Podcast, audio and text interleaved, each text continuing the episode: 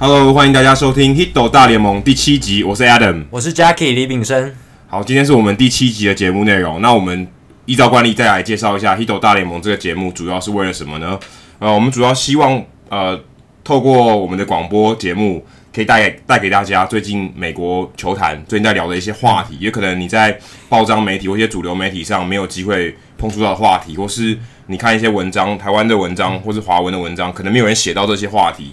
那我们希望透过我们的节目和球迷朋友分享，那也希望大家可以加入我们的讨论区，然后对我们这一期的主题或是之前的主题有一些想法或是一些回馈，或是你想要谈论什么主题，也很欢迎呃欢迎你到我们的社团上面去做一些发问，或是跟其他的球迷交流。那你在 Facebook 上搜寻 Hito 大联盟讨论区 H I T O 大联盟讨论区，就可以找到我们的讨论区喽。好，今天这个节目呢，我们还有邀请到。另外一个粉丝团 InZone Jeff 的 Jeff 版主，然后我们来请他来分享一下水手队球场 Kings 呃里面的 Citico Field 里面有个 Kings Court 到底是怎么回事呢？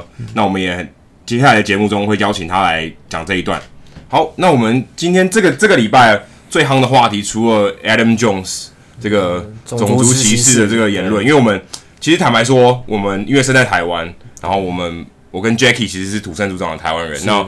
我们并没有在长时间在美国生活过，所以呃，对于种族歧视这个话题，我觉得我们两个可能不是这么擅长，所以我们也没有办法呃给大家一个很好的呃一个很全面的观察。所以这个这个主题，也许大可能有一些朋友住在美国，或是你对这些话题是比较有比较有一些深入的了解的话，那也很欢迎你到我们的。社团里面跟大家聊，因为我们觉得我们不太擅长这个主题，所以我们这一周我们没有选这个主题。对，所以不然其实这个是这一周最大的最大的事件，几乎吵了好几天。对，对那除了除了除了这个主题以外，同一区的刚才是洋基，呃，刚才是红袜队精英嘛。对。那我们谈一下洋基队，洋基队也是打出非常令人意外的成绩。他其实，在季前一般不会看好，可能前两名就是精英跟红袜阵容比较完整，然后大家可能。比较预期这两队，其中有一队可以拿下东区的冠军。可现在很令人意外，现在其实第一名是洋基队，没错。而洋基队在 Gary Sanchez 基本上缺席了整个几乎整个一半的四月，对对，就可以说他们阵中最好的打者。Didi Gregorius 也不在，也不在，他是最近几个礼拜才回来，好像前一周才回来的。对，在在他们两个都缺阵的情况下，洋基队反而还打出一个非常好的成绩，除了他们投手表现非常好。当然引以为傲，他们牛棚牛棚有 Clipper、Betances 还有 Chapman，这三个基本上可以说是人人都可以当终结者的角色。这只要我这个在后面，基本上他们只要不出不出差错、不受伤，他们基本上是非常稳固的后防的一个后防线很稳，对，非常稳。那他们的表现其实非常好，他们被打击率只有两成零一，在全大联盟排名第四，是前段班前段班的前段班。而且他们在投的主投九十五局里面，只被打出五支全垒打，可见他们的球是。压制力很够，真的，你很难在一局里面被攻很多分，所以你基本上打不出全垒打。所以牛棚的好表现也是他们这就是炒战绩的时候，就是有很多后来居上的比赛的关键。对，不过今天我们刚好在录节目，今天今天是洋基队对小熊队打了十八局，比较特例的情况，Chapman 就就砸锅，在九局下就掉了三分就砸锅。可是其实他们的表现是真的还是非常可圈可点，因为他们的先发投手也是非常令人出到大家意料之外。你看，讲可能大家觉得王牌只有。田中将大，Sabathia 可能他已经慢慢开始退化，他要找出他自己的球路，就是变他变以控球为主，再也不比较老人头发的方式。对，但是他他他是他现在成绩看起来他真的是调整的不错。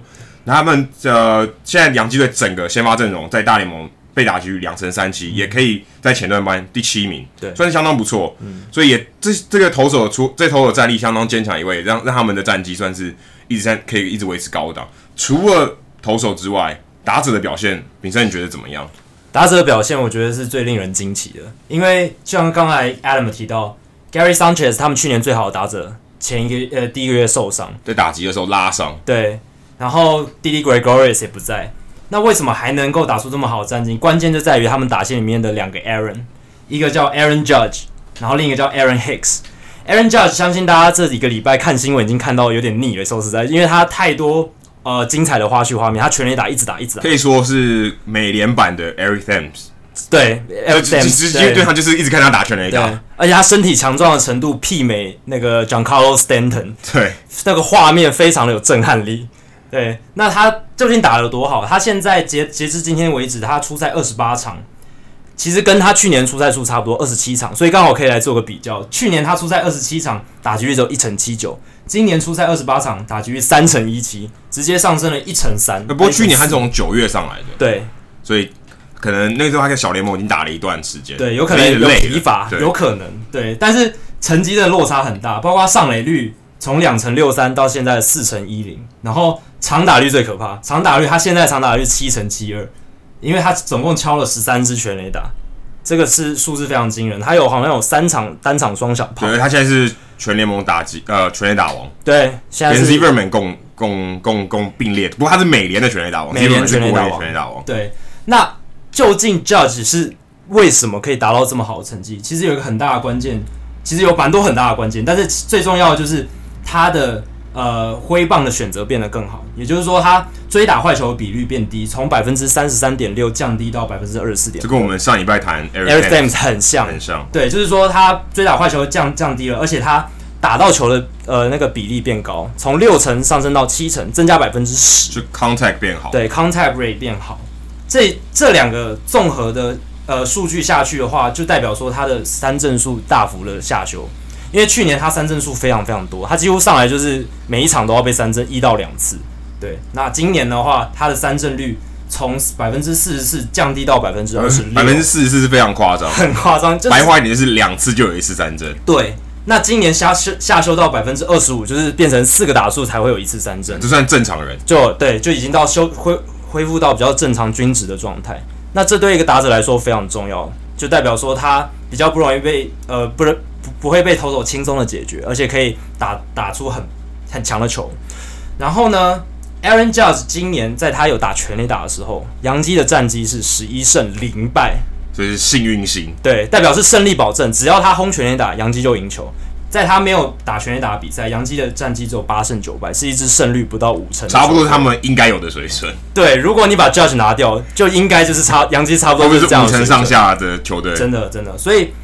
从这个简单的数据就可以看出，Judge 今年对杨基的重要性在哪里？真的非常非常的呃令人出乎意料。对，那还有另一个特呃，Judge 还有另一个今年做的比较好的是，他攻击外角球的能力变好。嗯、去年他四支全垒打都是对内角球打出来的，然后他在外角的呃这个长打面对外角球的长打率只有一成一成五九，这个数字非常低迷。他以前都是拉打型打，对。不过他今年有蛮多全垒打，至少一半以上，几乎都推到右中右外，是中右中外野或右外野，代表他其实他基本上他没有刻意的拉打，他只要碰到球咬中球，基本上那个球就会飞出去。然后针对那些外角球，他就不会说要强拉，可能就顺势的把球棒带出去，让球直接往中右外野带，这样子反而就是能够更释放他的打击威力。他事实上他因为看他身材嘛，他身材就占有绝大优势，而且他现在打击的挥棒的动作也也变得比较小。比较 compact 一点，所以他可以更准确的击中球，因为他以前可能比较挥大棒的形式，因为他身材、他的力量是他认为只要咬到球，其实就会出去了。是，那反而让他的回空率更高。那现在他改变他打击的策略，那在他挥棒的这个这个轨迹其实变得更小。他只要打中球，他只要瞄准打中球，基本上就很有很有很有机会飞出去。对，他利用他身材的优势，因为他 power 很强，而且他身材高大，手很长嘛，所以外角球基本上他不用刻意去伸，就一定挥得到。对，所以这个也也是他的优势。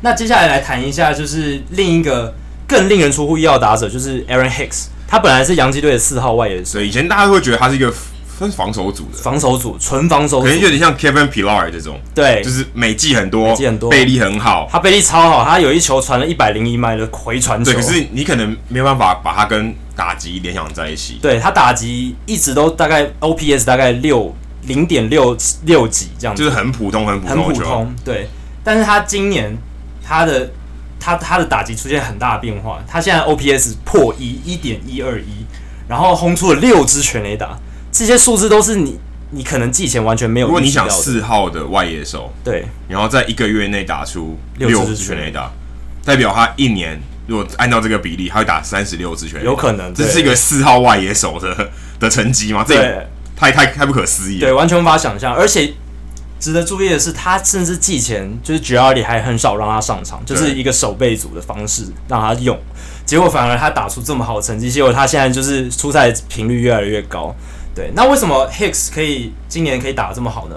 除了他本身啊，他本身选球都很好，就很好了。但是他今年他把他的选球的能力再更上一层楼，他的不止追打坏球比例本来就低，他现在连有时候好球带里面的球他都很少挥，但是他在挥棒选择上变得更好，这是他成功的关键，因为他对于好球带低的位置，他知道自己不擅长，所以他现在会选掉所有好球带低的球。只打好球带上缘，甚至更高的球，甚至很高很高的坏球，他都打。对，他善打高球。对，他善打高球。像前几天他对蓝鸟队投手 Matt Latos，他呃 Matt Latos 对他投一个到甚至胸部高度的一个速球，想要用 High Fastball 吊他，因为那时候 Matt Latos 呃球速领先，没想到 Hicks 还是一棒把球打到右外野方向的全垒打，所以这代表说 Hicks 他的专长很明显就是打高球。那他在能够把低球或者他不喜欢的球都选掉的情况下，打专打这些球，他的打击成绩自然也就变好了。不过投手也会因为知道这个，这个我相信大家都观察得出来，已经有人观察出来了。所以他我可以投低球给你啊，对，刚好跟 Mike Trout 相反，Mike Trout 很喜欢打低球。你看他打球，像高尔夫球，你知道低的好球在边缘低的球，他基本上很容易打，他很爱打，超爱打，他打而且他打得很好，而且很多全垒打球都是很压低，因为很很正常，因为投手他。有一个趋向就是他要投低，他怕你打出高飞球，对不对？对。希望你低的，因为低的你要捞起来打并不好打，比较困难。对，你的角度要拉比较高，你的你比较容易形成高飞球，所以你比较容易被截杀。所以他他他如果投低的，你基本上你打出安打机会或是比较低，对，你比较容易被形成高飞球接杀，或是直接打滚地球。对。所以大部分的投手都会趋向把球路压低，嗯，而不是把球投高。对。所以 Mike Trout 他如果有办法把低球打好的话，他基本上无敌，对不对？因为因为你投你你你投低球，我就打啊。你投正中直球我也打，所以他他的攻击的这个怎么样，机会就变得很多，所以你很难躲。很像 Aaron Hicks 这样反正是比较另类一点，他是喜欢打高球，对，比较比较特别的那种打者。对，所以呃，联盟好像已经就是发觉 Aaron Hicks 哦这么火烫，然后我们要对他很小心，然后去仔细研究他，所以他现在联盟投手对他投越来越多低球了，他现在。看到低球的比率是联盟所有打者里面数一数二，这代表说联盟的其他球队他们已经知道 Aaron Hicks 的弱点，然后有针对这一点去修正。所以接下来几个月就很关键。如果 Hicks 如果 Hicks 他能够在就是对方有所调整的情况下持续维持不错的打击手感的话，这代表他的打击能力或者说他打击成熟度真的是到了一个生涯巅峰的感觉。但是如果他陷入马上接下来可能陷入低潮的话，那他的这个打击的技巧，或者说他的成熟度，可能，或或者说他的能力，就可能就只到这边。适应的能力，对，适应的能力，对，就他能不能去调整自己，去适应低球，把地球打好，这就是他能否在未来成功的关键。我想再回到 Aaron Judge，我最近看到一个访问.就是 Girardi 在赛后，呃，洋基队总教练 Joe Girardi 在赛后记者会的时候访问到，因为最近很火烫，就是 Aaron Judge，对，他被记者问到他对于 Aaron Judge 的看法。我觉得他这他也有一点非说的非常有趣，他他说 Aaron Judge 让我想起以前的 Derek Jeter，哦对，他们以前曾经同队过，不是教练与球员的关系，是球员跟球员，他们有同队过，一直在场上。他让他想起 Derek Jeter，但很明显的绝对不是因为身材嘛，也不是球场上的一些特质，可能是因为领导的特质或者是一些。对，可是因为 Derek Jeter 他是年轻的时候是跟他同队。所以那个时候他的领导特质还没有办法显现，因为他是菜鸟，或者他是在生涯比较前段的时候。嗯、我觉得很有趣，他他提到说，呃，Aaron Judge 的心态非常正心理素质对，心态非常正确。然后像他也有提到说，呃，Aaron Judge 自己在访问的时候有提到，他跟 Matt Holliday 学了很多东西。对，因为 Matt Holliday 今年来到洋基队，其实他的角色除了担担任 DH 以外，传承传承是很重要，因为他希望可以带领这些年轻的打者有一些。就是一些经验的传承，对，有点像前几年的 Carlos Beltran 的角色，对，有点像这个角色。然后 Aaron Judge 因为这样子，呃，获得很多启发，而且他在休赛季的时候也观察很多他以前打者的一些呃特质特征，然后慢慢去修正他的打击姿势。所以我们刚才提到，所以其实他打击姿势可能也是影响他最近近况这么火烫的原因。对当然，这个东西要长期来看的话，你还还是要看他适应能力。对，你说也许他这一个月就是特别火烫，那他能不能维持一年？对，还是要把样本数拉大来看。对，现在可能他就很像以前我们谈论最红的时候，Giancarlo Stanton 的那个样子，对，其实蛮像的。但是他现在打击率更好嘛？可能 Stanton 的打击率一直都没有那么好，可是他就是很想把球整个轰爆。对，就是类型是很像的。是，那他是不是能维持这么多？因为他你看台湾的话，就是这五五五六周特别红，就是从开机到现在。可是 Stanton 也是打滚了五年，对，是他已经证明自己，他已经证明他这个东西是一个长期的，是我就是那个实力在，对而不是说一波一波的。那 Aaron Judge 是不是能？有这个，而且也跟说跟 Girardi 说的一样，就是他他认为的观察是，他跟 Jeter 是有类似，他心理素质是很好的，所以他有办法在他低潮的时候也是可以调整，嗯、然后而且他慢慢可以培养出他的领导能力。对，因为他对媒体的应对进退是非常好的，他很会说话，而且都不会说一些不该说的话，或者是就像 Jeter 一样，讲什么都很对的感觉。对，这在年轻球员来讲是真的很少见。像我们那天有。把 Eric Thames 的影片丢到我们的社团嘛？是，其实 Eric Thames 如果大家去看他的影片，你就发现这个人其实算是在球员里面就是比较容易、比较会说话的。其实我觉得这个在这个在大联盟里面真的是一个蛮隐性的技能。嗯，尤其你看那些教练，那些教练，我就真的觉得，不要说调兵遣将好了，他们的那个说话的幽默感，或是他们的口才，真的是要非常好啊，真的是没话说。你想说这些球员，他以前都是球员嘛？对。他们怎么样培养出这个能力？诶、欸，这真的不简单。我觉得这有些真的是天分，或者他生长的环境，这并不是说大部分球员都可以训练得起来的。我觉得是非常非常罕见的特质，所以这些人才有办法变成教练。也跟上一集曾公提到球员的个性很有有很大的关系。这个球员他个性是不是喜欢跟人家沟通？是不是喜欢就是像以前洋基队的 Nick Swisher，他就是很嗨，然后很喜欢跟人家交际什么的，所以他也培养出一个很好的口条。跟觉得我不觉得他会是一个好教练，他可能太吵了。对，这 对，所以他现在去当球评，我觉得就很适合。对，当球评比较适合。他可能他可能不太适合当教练。像 Joe Girardi 这种，他就是真的，嗯、真的，因为他的他其实我觉得他可能是现在应对媒体最好的教练。对，因为想他在纽约，他的问题都是他压力特别大，他的镁光灯的注目焦点最多的。他 EQ 非常好。对，你真的很难想象说一个球员他平常。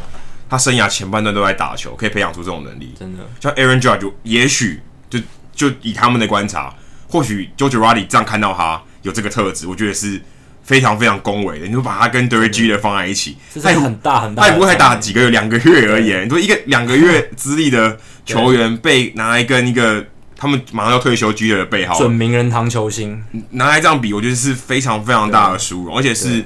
以他一个非常罕见的特质，就是他的领导能力或他的心态，这是非常厉害。我觉得这大家也许可以观察 Aaron Judge 未来的发展，除了他打击的能力以外，这是他心理素质。我觉得是一个更长期可以来看的，可以来验证这件事情到底对不对，对，或者他们观察是不是正确，我觉得这蛮有趣的。对，这个实在是。很特别，很特别。对啊，Judge 他听他听到自己被 Girardi 拿来跟 Jeter 比较的时候，自己也吓一跳，然后就说：“哦，这真的是一个很大很大的赞美。”但是我现在就是要做好我自己，做好 Aaron Judge。对对，好，那谈完就是 Aaron Judge 这个算是全他身高两百公分，是很高大的球员。那其实大联盟最近也有很多跟他在另跟 Aaron Judge 相反，在另一个极端的一些球员打的也非常好，一些。身材矮小的球员，对，其实像，呃，大家知道最近打拳也打一打很多啊，呃，奥克兰运动家的 Chris Davis，K 开头那个 K，对，那个 Chris，他在他在五尺十寸的，其实他跟呃一般美国人的身高差不多，五尺十，大概一百七十七，快一百八左右，对，将近那个将近那个身高，所以其实，在台湾可能算是比较高一点的身材，可是在美国算非常，尤其运动员，尤其运动员来说，这个算是非常非常劣势的身材，对，那他们。也不太可能太太壮了，因为就那么小，就比较小一只，骨架就那样。对，所以他这样的情况下，他们还是可以打出非常多全垒打。其实我我现在大概去列列举几个，这个有一些不是美国人啊，嗯、像 Suspedes，他也是五尺十寸。你想想看，五尺十寸，在电视上可能看不太出来。真的，我听到这个很讶异，因为他真的只有壮哦，但是我不确定，因为这是登录的，你知道古巴人登录，对对，这个事情有点难说。登录资料很难讲。Kevin Durant 也是谎报嘛，也是矮，也报比较矮嘛，对对。但是也可能是一个欺骗，但是我相信棒球员比较不会啦，身高没有没有什么好欺骗，因为身高不是重点，身高不是重点。Mookie Betts 五尺九寸，嗯，Odor。拳王 Odor 也是五尺十一，都不到六尺。啊，土匪更矮，大家都知道，五尺六哎，超矮。Dozier 全垒打去年打四十支了，Dozier 超过四十支的，超过四十支，五尺十一，都不到六十。对啊，你说跟 Aaron Judge 比，差了将近二三十公分。他要仰，他们要仰望 Aaron Judge，可他们的 power 打出来的成绩其实。不输 Aaron Judge，对，完全不输。他们的 raw power 纯纯打击力量，我我觉得完全不会输他。可是有可能啊，他们他们花比较大的力气，但他们打出来成绩基本上不会离这些看起来很高大，或者我们刚刚，嗯、或我们或者最近也很红的 Joey Gallo，Joey Gallo 基本上就是现代版的 Adam Dunn。没错，咬到球就出去，而且他出去的是非常疯狂那种出去，超可怕，四百五十英尺开始起跳那种。就是第二层看台，第三层看台起跳。就 Joey Gallo，可是 Joey Gallo 也很高，Joey Gallo 在六十五、六十六，对，也非常高壮身材。像他们这种球员打出全垒打，不太令人意外。对，就是很正常。看，因为看他身材就觉得他 power 很强。可是像这些矮小的球员，为什么他们越来越打越好？其实这个我觉得是蛮特别的一个现象。呃，我我观察到一些其他报道，有得到一些结论，嗯，是，对，因为这真的很难。第一个，他们可能就是看不出来出来。现在比较流行长打，现在已经要打击率这种东西，已经慢慢被大家权重没有放的那么重，大家比较追求长打，因为一方面娱乐效果好，一方面他得分效率高。对，所以呢，很多这些球员开始培养的时候，他们会相对起来比较牺牲 contact，比较追求长打率，比较追求力量，追求爆发力。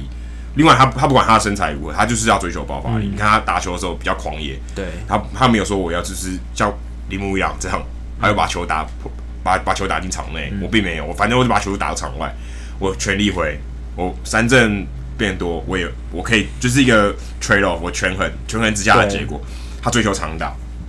另外一方面呢，这是天生的优势，矮小球员他好球带比较小，对，大家如果有想过这个问题，其实。你的 Aaron Judge 好球带其实很大，好大，所以投手比较容易投进去，他 cover 的空间也比较大，所以他当然某些程度上他也比较容易被三振，所以矮小的球员也比较难被三振，你投你投的范围就变小了，对，所以我投的好球给你打的几率变高了，没错，因为好球在变小，你更难更难瞄准，投手失投率变高，投手失投率变高，因为你能投的就那么范围那么大，我锁定的范我 cover 的范围就比较小，我比较容易。比较容易击中球，没错，这是其中，这是这是可能大家没有想过。我也是在在这做这些功课的时候想到，哎、欸，这真的蛮有道理的。嗯，就是你今天矮小的球员，我就是比较容易锁定那个区域的球。嗯，所以像你说 Altuve，然后他安打那么多，当然也是因为投手投的那个好球带就这么大，你比较容易 cover。这是因为他打击能力很好嘛。可是他有一个先天的优势，就是他的好球带就是比较小。对，现在也有。像大联盟也有希望加速比赛进行嘛？对，也有意把好球带变得更小嘛，所以打击战是可以预期的。如果这个东西这个好球带的呃增加比赛的精彩度，对，增加比赛精彩度，更多球打进场内是更精彩。对，所以这也是其中一个原因。另外一方面呢，也是现在也是一个趋势，是。大家追求速球的比例变高了。超，你你看这个风潮，这是一个风潮，因为全垒打速球就是比较好看，对，而且投手越来越讲究速球，基本上你现在没有速球，除非你控球非常精准，不然你很难在大联盟很难生存，尤其是说牛棚投手你更难，对啊，先发投手你可能变化球多一点，控球能力好，你还有机会，可是如果你当后援投手，你没有球速，你基本上活不下去。现在每个那个新秀上来，如果是牛棚的，都至少九十五起跳吧，对，没有九十五很难生存，很难生存，除非你投球姿势特别怪异，没错，或者你有什么特别的。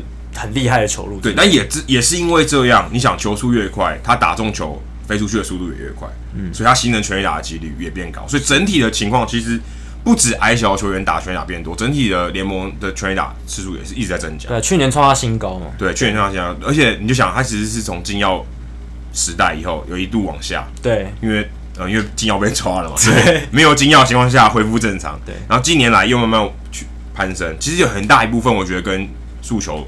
大幅使用是有非常大的关系，因为速球就是直来直往的。你你当然球越快的时候，可以三振人，然后我打出去也飞得对。相反的来说，也是会容容易被打全垒打。对，所以其实这也是全垒打趋势越来越多。所以也不完全是因为身材矮小，这这一点可能跟身材矮小就没有关系。但是你可以看到这些身材矮小球员，他全全垒打次数也跟着这个趋势越来越多。有趣的现象。对，好，那我们刚才谈到了纽约洋基队，没错。呃，非常出乎意料，令大家觉得战绩非常好，也非常惊奇。同城的另外一支球队纽约大都会队，大家对他期待非常高。其实非常非常高，他可能没有办法在国联东区拿下冠军，因为有国民队。但至少大家会猜他进外卡。对，外卡机会非常大，因为他现在有阵容非常好，豪华，可以说可以说全联盟前三名。对。但是呢，我们在前几集有介绍到他们的隐忧，没错。那没想到隐忧其实比我们想象的更大。对。那最近。Noah Syndergaard 他们的，所以下面是可以说是头号王牌了。对，也是因为一些事件导致他现在这可以说是报销了，不至少报销三个月，可能要到至少要休养到明星赛之后才能上场。这个最这是最快最早。这个风波你怎么看？就是其实他最早就是上上礼拜呃周末的时候，球队叫他去检呃他就是手有不舒服的情形，然后球队好心的要他去做核磁共振检查，但是被 Syndergaard 拒绝了。拒绝了之后呢，他的下一场先发他还是上去投，结果投一投，他的那个右背肌就产生了撕裂伤，不得不直接退场，然后就变成说现在要休养到明星赛。那一场是二十三比五，对，大都会被血洗，非常非常惨的一场比赛，所以这就让人觉得非常的有点吊诡，也觉得很很奇妙，就是说。球团要求球员去检查 MRI，去检查核磁共振，当然是为他好嘛，就是希望他不要受伤，然后希望他可以呃去检查看身体有没有出状况，也是希望他可以投得更长久啊。那为什么 Syndergaard 要拒绝这样子？而且我觉得最奇怪的要求，拒绝我可以理解，可是为什么是公开的拒绝？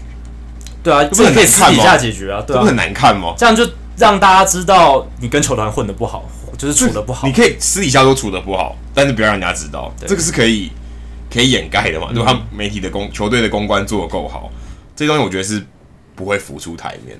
可是他今天为什么还有他到底有什么理由要公开的拒绝？因为这东西是新闻上大家看得到，就连我们在台湾都知道了，这不是什么小道消息。嗯，为什么要公开的拒绝？你觉得？我觉得理由到底是什么？其中一个理由可能是他自己非常非常的。就是好胜心非常强，斗志非常高昂。他不想让人家觉得他很容易受伤、很懦弱，因为他你还记得他在春训的时候说：“我今天要今年要投得更快。”就是宣示了一些诺言。那如果他这时候就是好像手手有点不舒服，他要去接受 MRI，感觉好像就要受伤了，要受伤要受伤的。那这样就会给人家感觉他很脆弱，是玻玻璃身体的感觉。我觉得有一方面是 Syndergaard 自己的呃。就是好胜心作祟。那另一方面，美国媒体他们有一些专家，他们也在呃预测，就是说有可能是雷神，就是 Cinder g a r d 他们团队，他们不想提供太多医疗资讯给大都会球团，因为现在大联盟趋势是球团掌握球员越来越多的医医疗资讯，他越来越检查的越来越精细。那这样的情况下，他们就可以知道球团球球员身上有很多一些身体上的细节，一些伤病的风险。对，所以他们在谈下一张合约的时候，他们就可以说：“诶，你在某一次我们检查 MRI 的时候，发现你骨头上面有什么东西，然后，所以我们可能这个条约里面就要再改一些东西，让拘束啊，对，拘束限制，然后或者是让你的薪水再减一点之类的。所以。美国媒体就就说，有可能是呃，Syndergaard 他跟他的经纪人觉得说，不要让球团知道太多他身体的情况。我觉得是缺乏信任诶。对，这就是缺乏球呃球员与球队之间的互信，就是很很薄弱的感觉，对啊，这种情况我觉得真的是很不好。所以有些球员他现在不一定会想接受队医的检查，他有时候会自己去外面找独立的一些医疗团队来帮他做身体的检查。然后再回报球团之类的，这有可能会有一些作假的情况。对，他就可能硬撑啊、逞强啊，然后说没事啊，但其实根本就有事。不过他其实也是大连呃大都会现在也不能说现在了，嗯，对，在他受伤之前算是少数比较没有伤病史，还没对对对对对，其他的几乎都倒下，几乎都倒下，所以大都会现在非常非常惨。而且，尤其是今天，好像就是今天又又有另一个投手，就是因为奇怪的理由。Matt Harvey，今天是我们今天录音的是星期一嘛？然后前一天，诶，他们的星期天，Matt Harvey 他到球场的时候，嗯、球队跟他说：“你被禁赛三天。”那我说莫名其妙，对，非常莫名其妙。我，我，我看完被禁赛三天，就其实后来媒体因为这个这个消息一开始揭露只有这样，后来慢慢有一些其他的消息揭露出来说，是他前一天原本要去打。原本他原本要去上场，要要先发比要先发，他临时被抽掉。对啊，临时被抽掉。他为什么？因为他他他早上去打，他那天是晚上出赛，他早上去打高尔夫球，违反球队的规定。没有，然后他觉得头头痛不舒服，oh.，no show，没有出现在球场。然后觉得说你你怎你也没有通报还是？对，没有提前告诉，就突然、嗯、突然不出席，然后导致那场比赛临时拉上来投手，整个被打爆。球团觉得对他很不满，就禁赛他三场。其实禁赛三场有跟没有一样，因为他就是轮值过了，就有点像是象征性的。对，但是你你可以感觉出来，这两个这两起事件，这两起算是最近发生的事件，都共同指出，其实大都会真的不只是受伤的问题问题而已，你很有很多互信的东西，对，就不见了。休息室里面有化学效应，可能就很差，就很差，所以气氛不好。大家都会对这有这些事件，会让你觉得这个球季非常悲观，真的很悲观，真的没关系。像 Cespedes 现在也是在伤病名单，Lucas Duda 也在伤病名单，那两个基本上最重要的重炮，两个都像 Jay Bruce 还打得不错，对。那 Cespedes 跟 Duda 现在都受伤，对啊，因为前两年大都会就是靠 Cespedes 这样子整个打线才能撑得起来。那现在如果又少了他，然后投手群 Lugo、Matz、呃 Syndergaard，然后 Harvey，对啊，就是问问题一大堆。那这样子真的这个球技，我想大都会要能打好，真的要靠老天多保佑。对。好，那接下来我们要进入我们本节目的招牌单元，就是 Adam 的球场介绍单元。那 Adam，我们今天要介绍哪一座球场？好，上星期我们在丹佛嘛，我们这是往西北飞一点，也是另外一个离大家都很远的球场，叫 Civico Field，是西雅图水手队的球场。嗯、这球场其实蛮特别的，但最特别的地方是它的，它也是有一个开合式的屋顶。可它开合式的屋顶呢，只是屋顶，嗯，它就是它不是一个密封型的，不是说。像 Chase Field 我们有提到，它其实是你盖起来是可以开冷气，开冷气，但它没有，它是一个它只是就是一个屋顶，它就挡雨的。OK OK，连破梗了，因为西雅图常常下下小雨，其实是小雨啊，嗯、不是大雨，所以他们如果有小雨的时候，它可以紧急的把它拉起来，嗯、就是挡雨而已。对，但它不会说特别冷，因为还好啦，不算特别冷，是，然后也不会特别干燥，不会特别热，像 Chase Field 这样，嗯、所以他们基本上需要这个这个屋顶，这个是蛮有趣的。另外一个还有一个很有趣的地方，如果你刚好有去看比赛。Safeco Field 旁边就是铁轨，就是紧贴着铁轨，嗯、所以常常会听到鸣笛声。我觉得他们也是故意的，哦、就是他开过那个球场的时候就会鸣笛，是。因为现在球场其实都，他们其实，在盖球场的时候都有一个呃考量，大家其实跟台北大巨蛋一样，也是被人家诟病的，是。他们基本上都会盖在高速公路铁轨附近，就是交通比较方便的地方，对。虽然可能比较偏远，或是它离它可能在市区的最边缘，或者郊区的地方，对，或者郊区的地方，它主要就是交通考量。我因为很多人开车或是搭大众运输来看球，那、嗯、我就是要近一点嘛，所以他们旁边就是火车铁轨，所以也会造成有刚才说火车开过去的时候有鸣笛声。是，另外还有一个很有趣的，呃，如果如果去 Safeco Field，可能但这个可能不会看到，嗯，你会看你会发现。他们的草其实是两种不同的草，它内野的草跟外野草是不一样哦，这么特别。对，但它因为有一个原因，是因为他们要养草相对困难，因为他们在一个比较湿湿的、比较冷的环境，所以他们基本上要长出草不容易。嗯，他们如果要种这些草呢，还用光特别的光去照它们，让这些草长得比较快。它除了施打一些呃撒施肥料，或是他去养草以外，嗯，他基本上还是需要一些光特别去照它，因为西雅图阴天雨天特别多。对，所以要找那些天然的草要长得好，相对比较困难。嗯，所以他们需要人工的光线去照它们。OK，好，接下来呢，我们要邀请到 Facebook 上 In In Zone Jeff 的版主 Jeff，然后来跟我们聊一下 Kings Court，这是在 Safeco Field 非常特别的一个区域，专门为 Felix Hernandez 设计的王牌投手。那我们来听一下 Jeff 怎么跟我们介绍 Kings Court。欢迎 Jeff。嗨，大家好，我是。水手队粉丝团 In Zone Jeff 的版主 Jeff，首先我要感谢 Alan 跟 Jackie 给我这个机会来介绍 Safeco Field 里面最特别一个区域 Kings Court。好，大家都知道 Kings Court 这个区域是水手队为了当家王牌 Felix Hernandez 所特别特别设置的一个加油区域。那在这个区域呢，Kings Court 大概是三垒后方的区域到左外野标杆后后段这边。这的三个区域左右，然后这 Kings Court 容量可以到一千五百个球迷，可以容纳一千五百个球迷左右。然后呢，它的票价是三十块美金，相当于九百块台币左右。如果平常没有 Kings Court 的时候呢，它的这边的票价会落在美金四十块左右，一千二台币。所以算是 Kings Court 算是一个不错的优惠。然后你只要买这边的票呢，你就进场之前，你就可以去跟工作人员拿黄色的特别的 Kings Court T 恤跟一个 K 卡。然后这个加油 T 恤呢，黄色加油 T 恤，每次上面的 logo 都会有所不同，不过都是围呃环绕着 Felix Hernandez 的这就是这位球员所设计的。然后 K 卡呢，就是那时候加油，到时候加油会用到的啦。好，我还再讲一下 Kings Court 他的一些背景故事。好，Kings Court 第一次出现是在两千呃二零一一年，那时候呃 Felix Hernandez 已经慢慢站稳水手队先发的地地位，然后已经跟铃木一朗已经像算是水手队当家两个最最最大的看板人物。然后呢，水手队球团就为 f e s n a n d e 特别设置了这个区域。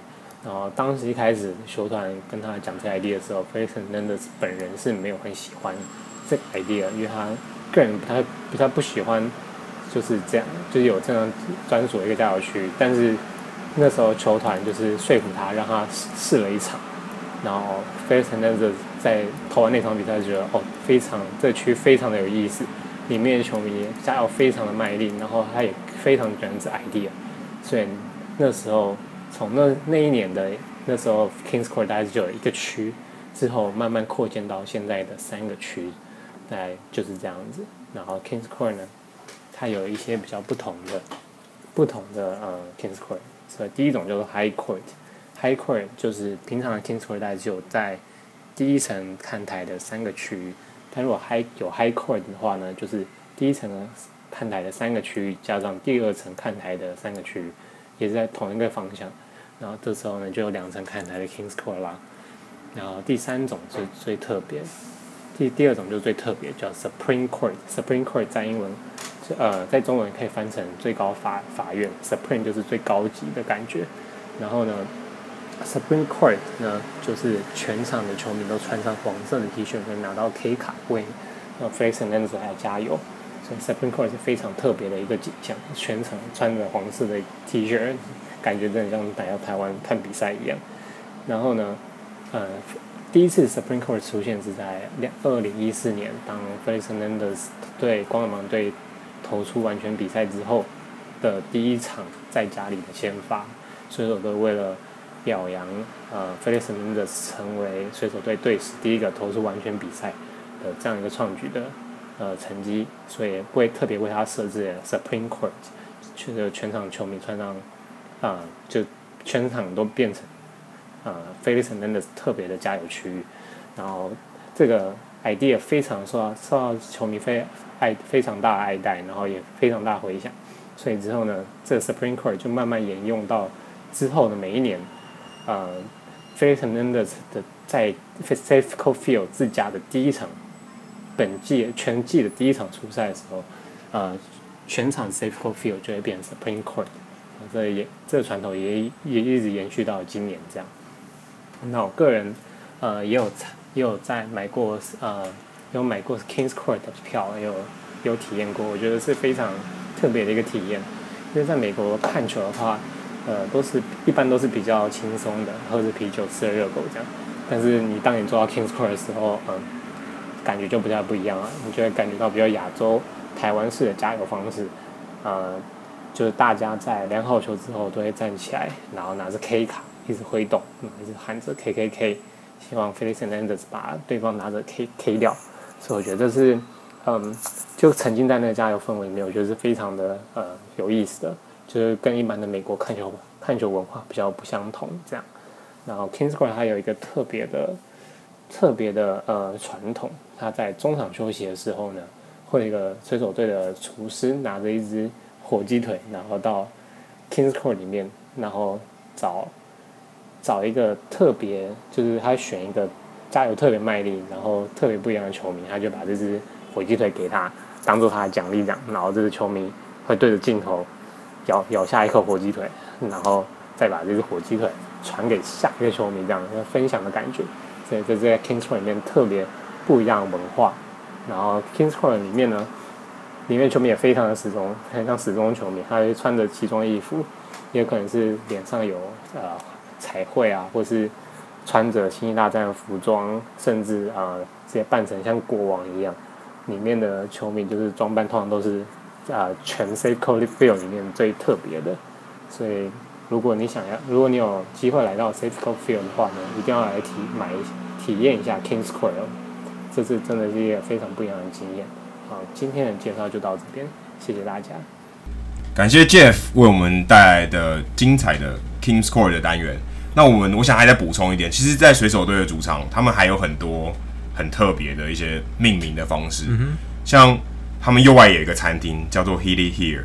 如果大家叫这个名字，如果大家对于水手队最有名的这个球员小葛瑞菲有印象的话，嗯、在我们那个时代非常久以前，Nike 的广告就叫 Healy Here，大概九零年代吧。对，然后他就拿一个，不过那个时候还在 Kingstone，嗯，还不是在这现在的 Citigo Field，所以他们其实是有点致敬对这个。然后那个那个那个广告就叫 Healy Here，就是他一个球迷拿着一个靶，那个靶不管到哪里，小葛瑞菲都打得到。对，然后现在。现在那个球场，Civic Field 的右外野就有一个 Healy Here 餐厅，嗯哼，然后上面就有一个靶，所以他们其实非常幽默。就算小葛瑞菲现在已经不在球队里面，但他们还是很喜欢把这些以前球员的一些文化或这些广告的内容，把它移植到这球场里面，让这些小的球迷，哎、欸，他可能问说 Healy Here 是什么意思，你就可以就可以说故事了。对，这就很有趣。对，那除了这个以外，我们今天其他另剩下一个单元是数据时间。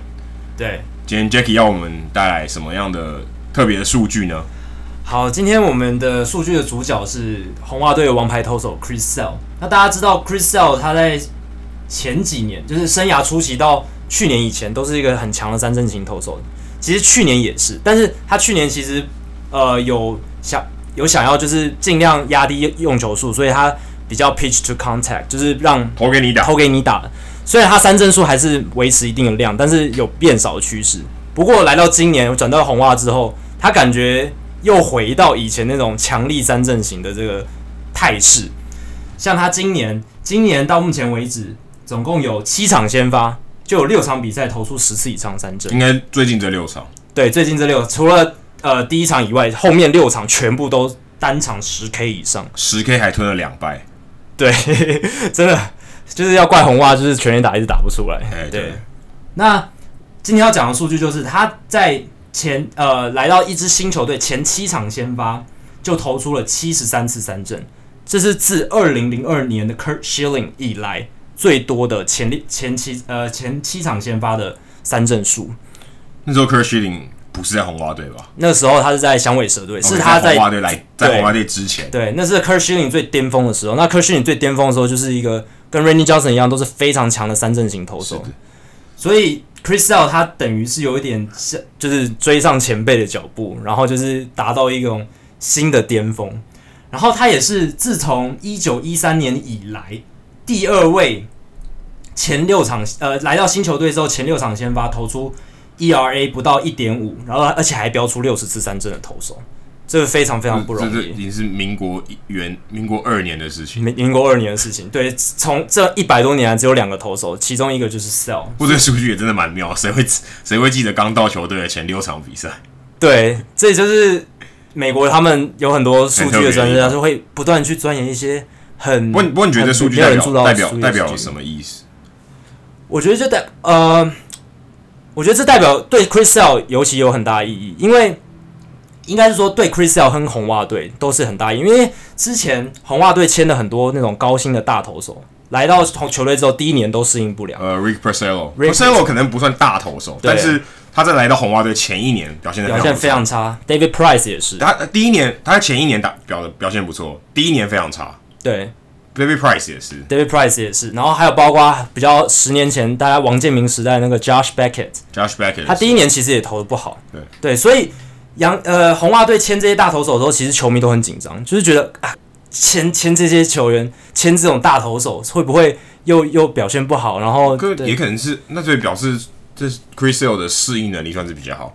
对，大家会觉得说红袜队主场相对难，比较难投啊，因为压力比较大，然后球迷也比较比较恐怖一点，对不对？球场的气氛跟其他球场比较不一样，球迷比较激进一点，对，比较激进一点。所以导致他可能压力承受不住，一般新的投手他可能要花一点时间适应。所以 Chris Sale 在这上这方面，他至少数据显示出来，他适应的蛮好的。至少到目前为止，所以他感觉好像就一一来就是他巅峰状态，他没有什么适应的问题。他的所以也也显示出他心理素质还不错。然后还有一点是，他今年球季基本上呃为了减少就是一些让他分心的事情，他比较少接受媒体访问，也不会带剪刀了。对，也不会，就是尽量减少一些，就是他以前有一些争议性的东西，然后就是专心在情对情绪控管，然后就是专心在投球上面。那专注在投球的结果就是大家现在看到的，每一场都基本上就是给红袜一个赢球的机会，然后而且很有压制力的解决对手。对，所以这是这是我觉得这个 Chris Sale 的表现，大家可以继续观察。希望下一场比赛不要低于十次三振，不然我们这节目的这个 对乌鸦嘴又又在发威。没错。好，那今天就呃，我们今天第七节的节目就到这边。那大家如果喜欢我们的节目，然后想要跟其他球迷进行交流讨论的话，欢迎加入我们 FB 的社团，只要在 FB 的搜寻列打入。H T I T O 大联盟讨论区，Hito 大联盟讨论区就可以找到我们。然后我们会，呃，你按申请，我们就把你加入社团，然后就可以跟我们跟我们提出呃任何问题，或者是跟其他球迷一起做很多讨论。你也可以 PO 你在平常一般看到的一些新闻，觉得很有趣的，跟大家一起交流。这样好，那这就是今天的节目，谢谢，拜拜，拜拜。